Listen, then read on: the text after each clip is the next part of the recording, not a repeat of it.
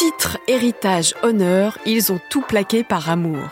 On vous raconte l'histoire de ces rois, princes ou princesses qui ont renoncé à leur position, pas toujours de leur plein gré, pour vivre avec l'élu de leur cœur. Je suis Magali Rangin, chef du service culture et people de bfmtv.com et vous écoutez le podcast royal, le podcast des têtes couronnées. Adélaïde de Clermont-Tonnerre, directrice de la rédaction du magazine Point de vue, revient pour nous sur les amours de Harry et Meghan et leur départ fracassant de la famille royale britannique.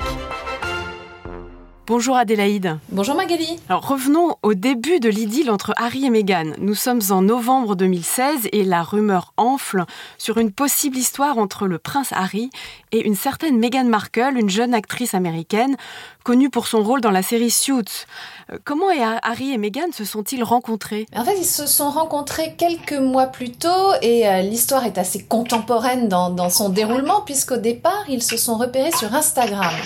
Euh, c'est grâce à une amie commune, Violette, que soudain le prince Harry a vu apparaître une photo de Meghan, une photo un peu type Snapchat où elle avait un filtre avec des petites oreilles de chien. Euh, elle lui a tapé dans l'œil et assez rapidement, cette amie a dit à Meghan que euh, Az, le prince Az, parce que c'est le petit euh, nom qu'il se donne et que les amis de Harry donnent à Harry et que Meghan a gardé d'ailleurs, avait très envie de la rencontrer.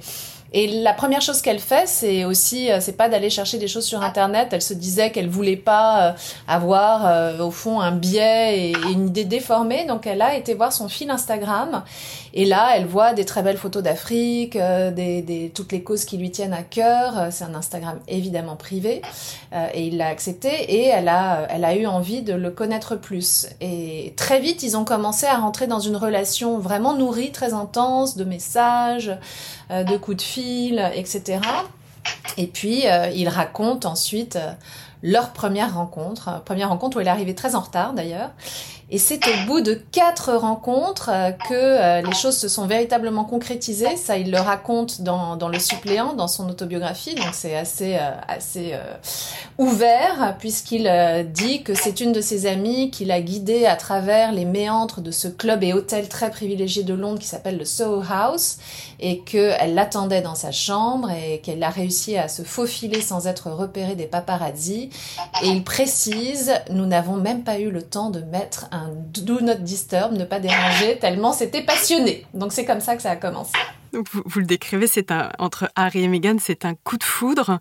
En revanche, entre la famille royale et Meghan, l'entente est un peu moins évidente. Alors c'est pas qu'il y a eu une mauvaise entente, c'est un peu à, double... Hum, il y a eu plusieurs types de relations. C'est évident que William a été beaucoup plus prudent que le reste de la famille. C'est-à-dire que William, euh, il connaît euh, son frère, il sait que euh, bah, Harry a pu se montrer très enflammé par le passé, pas forcément avec des personnes parfaitement adaptées selon ses critères à lui, à la vie qui se préparait, et il trouvait juste que les choses allaient très très vite. Donc c'est pas qu'il y avait une animosité envers euh, Meghan, mais il trouvait que quand même euh, ça s'enflammait rapidement, que en quelques mois ben, la relation était officialisée, parce que c'est vrai que ça commence en juillet, où à l'époque Meghan elle est euh, célibataire, elle a plus envie de, se faire un, voyage en Europe avec des copines, et finalement elle se laisse tenter par le prince Harry, et finalement ils décident de se voir tous les 15 jours, et finalement ça s'enchaîne assez vite parce que c'est officialisé avec les Invictus Games, donc quelques mois plus tard, et William qui est très euh, réfléchi, très prudent. Rappelez-vous qu'il a mis quand même 10 ans avant de se fiancer avec Kate, donc euh, on n'est vraiment pas sur le même tempo. Il trouvait que ça s'emballait. Donc ça, ça a un peu blessé Harry qui lui avait envie que Meghan soit totalement acceptée. Et d'ailleurs, Meghan raconte que euh, il y a eu aussi un petit choc de culture, c'est-à-dire que par elle, Kate est très britannique, donc euh, elle n'est pas très expansive dans ses émotions, euh, elle est très mesurée, euh, on le voit, elle est toujours très tenue. Et la première rencontre entre eux, bah, Meghan l'accueille en jean, pieds nus, dans leur toute petite maison de Kensington, qui est vraiment un petit, qui était un petit nid d'amour minuscule. On c'est pas du tout là-dedans qu'on imagine vivre un prince. Et elle a voulu lui faire un hug à l'américaine, et je pense que Kate était pas complètement détendue. Donc c'était pas de l'animosité, mais plus un peu un choc de, de culture. De la part de la reine, elle a au contraire été extrêmement bien accueillie et extrêmement rapidement comparativement à toutes les autres femmes de la famille. Et pareil pour euh, le prince Charles à l'époque qui est devenu le roi Charles.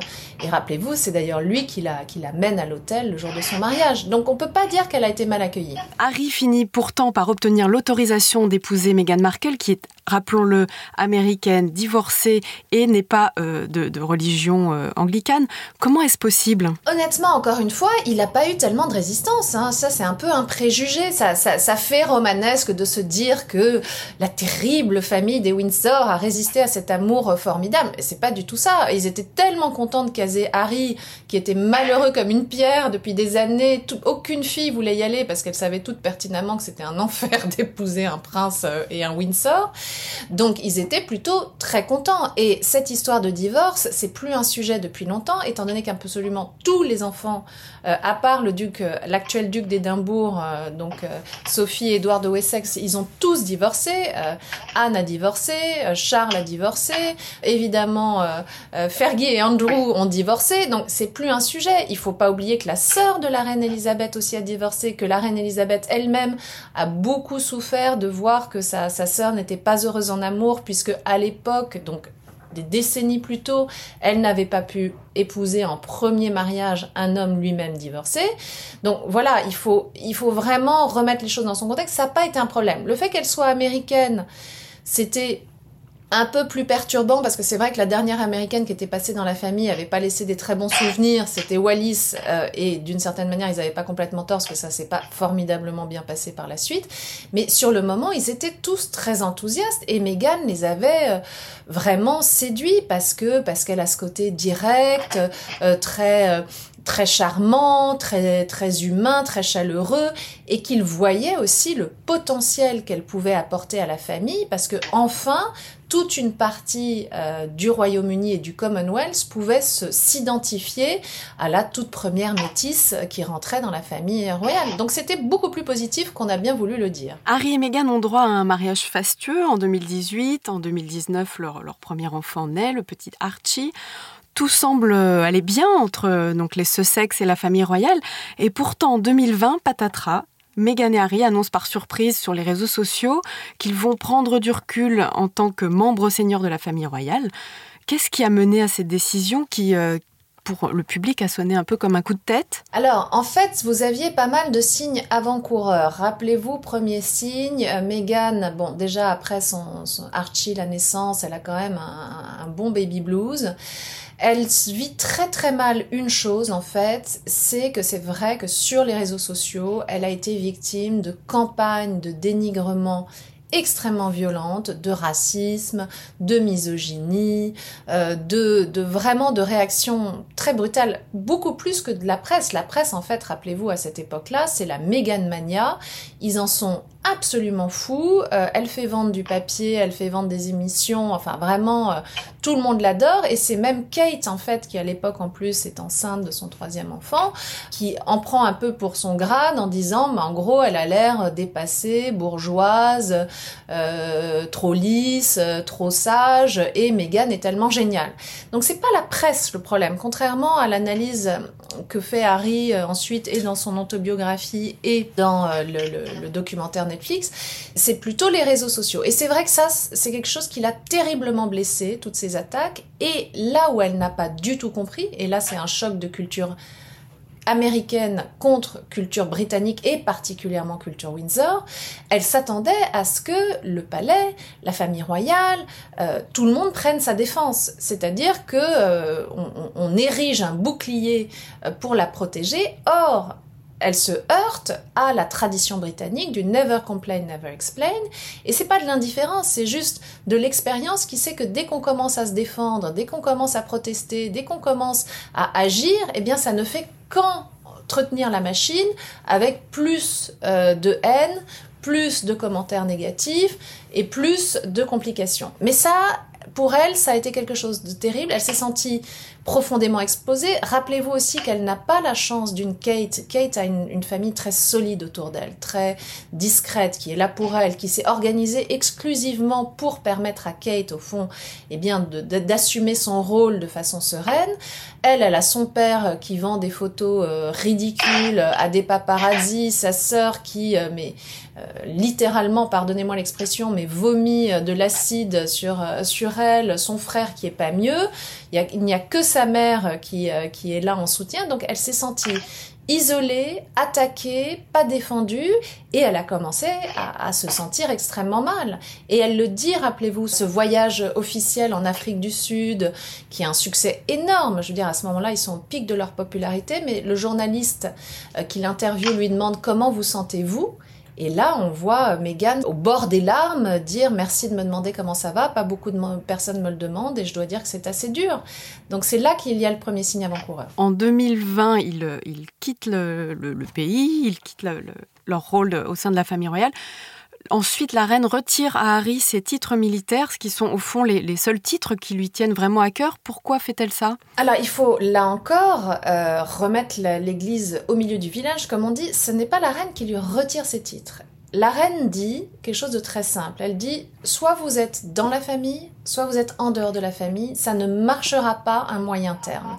Harry et Meghan, eux, ils avaient imaginé un moyen terme. Ils avaient imaginé pouvoir passer des, des, contrats avec Netflix, Spotify ou je ne sais pas quelles étaient leurs euh, idées à l'époque et en même temps continuer à servir la couronne et la reine. Or, la reine sait que ça ne peut pas marcher parce que évidemment, il y aura des conflits d'intérêts. Et là-dessus, elle avait raison puisque on le voit bien quand euh, Netflix produit les dernières saisons de The Crown qui rappellent toutes les années Diana qui sont extrêmement préjudiciables pour la couronne. C'est un problème qu'Harry soit sous contrat avec eux et ça aurait été encore plus un problème s'il avait continué à être au service de la couronne. Donc la reine avait raison et elle lui dit si tu pars, tu dois renoncer à tes titres honorifiques. Donc pas aux médailles qu'il a gagnées comme soldat, pas à ses titres et ses grades qu'il a gagnés comme soldat, mais à ses titres honorifiques, à savoir ce qui est lié à son rôle au sein de la famille royale. Donc, il ne peut plus être capitaine général des Royal Marines, il ne peut pas être commandant honoraire de la Royal Air Force, et il ne peut plus être commodore en chef euh, des, euh, de certaines unités de la marine. Ça, c'est pas qu'elle veut le punir, ou c'est pas qu'elle veut le brimer, c'est simplement qu'il ne peut pas être à la fois au service de la couronne et euh, à passer des contrats commerciaux avec des grandes multinationales. Et, qu'en est-il de leurs titres? On a lu beaucoup de choses sur le, le fait qu'ils avaient été déchus de leurs titres euh, royaux, princiers. Qu'en est-il exactement? Là aussi, c'est une erreur, véritablement. Si vous regardez très précisément les faits, ils gardent tous leurs titres. Et encore aujourd'hui, si vous allez sur le site officiel de la famille royale, ils sont présents, comme les autres membres, euh, dans la liste de succession, ils sont ducs de Sussex, euh, comte de Dumbarton, baron de Kilkeel, ils n'ont rien perdu. Harry est aussi chevalier commandeur de l'ordre royal de Victoria, le très prestigieux KCVO. C'est une des plus belles décorations. Euh, Meghan est aussi duchesse de Sussex, comtesse de Dumbarton, baronne de Kilkeel. Donc, la seule chose qu'ils ne peuvent pas utiliser, mais qu'ils n'ont pas perdu, c'est simplement que comme ils ne sont plus au service actif de la famille royale, c'est ce qu'on appelle le prédicat.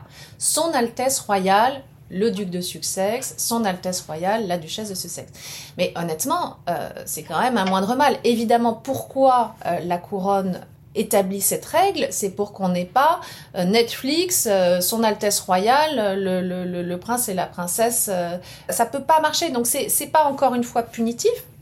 C'est simplement des attributs qui sont liés au fait d'être au service de la couronne. À partir du moment où il décide de ne plus être au service de la couronne, c'est parfaitement logique qu'il ne l'utilise plus. Et d'ailleurs, il y a un autre exemple qui est celui euh, de, du prince Andrew. À partir du moment où il a été éloigné de la couronne, lui pour des raisons, pour le coup, beaucoup plus graves, c'était pas un libre choix, euh, il a, il n'a plus l'usage de son SAR. Et qu'en est-il des enfants de Harry et Meghan, Archie et Lilibet? En 2021, dans l'interview que Meghan et Harry accordent à Oprah Winfrey, donc à la, à la télévision, américaine, cette interview qui fait scandale, Meghan explique que la famille royale a refusé à son fils Archie ses titres, sous-entendant que c'est une question de racisme. Alors là aussi, je pense que c'est une méconnaissance, parce que je ne crois pas que ce soit mal intentionné, c'est vraiment une méconnaissance des traditions royales de la part de Meghan. Elle le dit avec beaucoup d'humour. Rappelez-vous que quand elle va rencontrer pour la première fois la reine Elisabeth, elle savait pas faire la révérence et que du coup, euh, son, fiancé lui a appris rapido presto à faire une, une révérence digne de ce nom. Donc elle n'a pas la connaissance des usages. Et elle a peut-être mal pris cette idée de titre, alors qu'en fait, simplement, la règle, c'est que les enfants et petits-enfants du souverain sont automatiquement titrés. Et si vous regardez aujourd'hui, toujours sur le site et officiellement, ça, il y a eu des communications euh, là-dessus sur le site de la famille royale euh, britannique, ils sont prince Archie de Sussex et princesse Lilibet de Sussex. Pourquoi? Parce qu'entre temps, la reine est morte, Elisabeth, et que Charles III est devenu roi et que automatiquement ses petits-enfants, tous ses petits-enfants été titrés. Les seuls qui ne sont pas titrés dans la famille royale, ce sont les enfants d'Anne, parce qu'elle n'a pas souhaité qu'ils le soient. Donc il y a aussi un choix des parents. Donc honnêtement, c'est une mésinterprétation. Et cette affaire de racisme au sein de la famille royale, il y a eu encore des rebondissements récemment. On voit bien que c'est pas très clair. Euh, on ne sait pas très bien ce qui s'est passé. Aujourd'hui, c'est un peu un happy ending. Meghan et Harry coulent euh, des jours heureux à Montecito, en Californie, dans une luxueuse villa. De quoi vivent-ils? Alors d'abord, honnêtement, je pense que c'est pas un happy ending. Je pense qu'ils ils ne vont pas si bien. Euh, Meghan a cette capacité à se réinventer qui fait que quand même, elle a, elle a, elle a posé pas mal de jalons euh, pour, pour une nouvelle carrière. Harry, euh, honnêtement, de toutes les sources que nous avons, il le vit pas très bien. Il adore l'Angleterre euh, et le Royaume-Uni. Il adorait ses missions euh, en Afrique. Il a quand même du mal à s'adapter à cette nouvelle vie et à se réinventer. De surcroît, c'est vrai qu'il y a un désenchantement vis-à-vis des Sussex parce qu'ils sont maintenant beaucoup beaucoup plus critiqués. Beaucoup de gens se moquent d'eux. Il y a eu les sorties du patron de Spotify euh, qui a dit que honnêtement ils n'avaient pas du tout été à la hauteur de leur contrat. Euh, il y a beaucoup de, de programmes qu'ils avaient imaginés qui n'ont pas euh, eu lieu, qui ont été annulés. Et euh, financièrement, même si évidemment il y a l'héritage de Diana, il y a l'héritage de la reine mère, il y a sans doute l'héritage de la reine Elisabeth qui doivent quand même renflouer les caisses des Sussex, mais en tout cas professionnellement, ils sont dans une position pas très favorable parce qu'ils n'ont pas réussi à honorer tout leur contrat exactement comme ils le voulaient, même si la biographie de Harry a fait un best-seller inimaginable et que euh, le documentaire euh, Netflix a très très bien marché. Mais c'était toujours en lien avec la famille royale. Donc que peuvent-ils inventer maintenant? C'est plus compliqué. Sur leur, leur épanouissement, euh, honnêtement, euh, ils sont pas dans une très bonne position. Il y a beaucoup, beaucoup de... D'abord, ils ont chuté drastiquement dans les sondages. Alors, les Britanniques leur en veulent euh, vraiment beaucoup. Donc ils sont maintenant juste au-dessus euh, du prince Andrew qui est quand même euh, poursuivi pour des affaires de, de meurtres et, et d'agressions sexuelles sur mineurs. Donc on peut pas dire que ce soit une référence en matière de popularité. Et euh, pareil, ils ont beaucoup baissé dans les sondages d'opinion publique américaine. Donc ça va pas si bien. Vous parliez du documentaire Netflix, des mémoires de Harry, qui sont tous les deux assez, qui ne sont pas très tendres, avec notamment William, le frère de Harry.